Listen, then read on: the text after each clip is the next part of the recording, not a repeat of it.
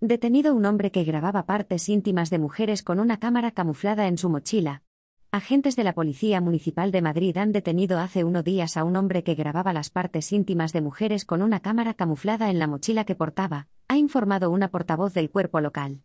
La intervención policial se desarrolló el pasado 18 de mayo a las 18 horas en la Plaza de Callao de Madrid, después de que unos agentes de Carabanchel fueran comisionados por un ciudadano que sospechaba que un individuo pudiera estar grabando partes íntimas de mujeres sin su consentimiento.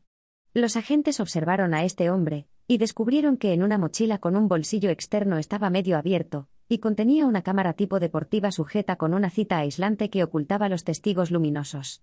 Además, vieron cómo introducía la mochila por debajo de las faldas de las chicas. Al pararle, descubrieron el mecanismo y los pendrives con el material delictivo.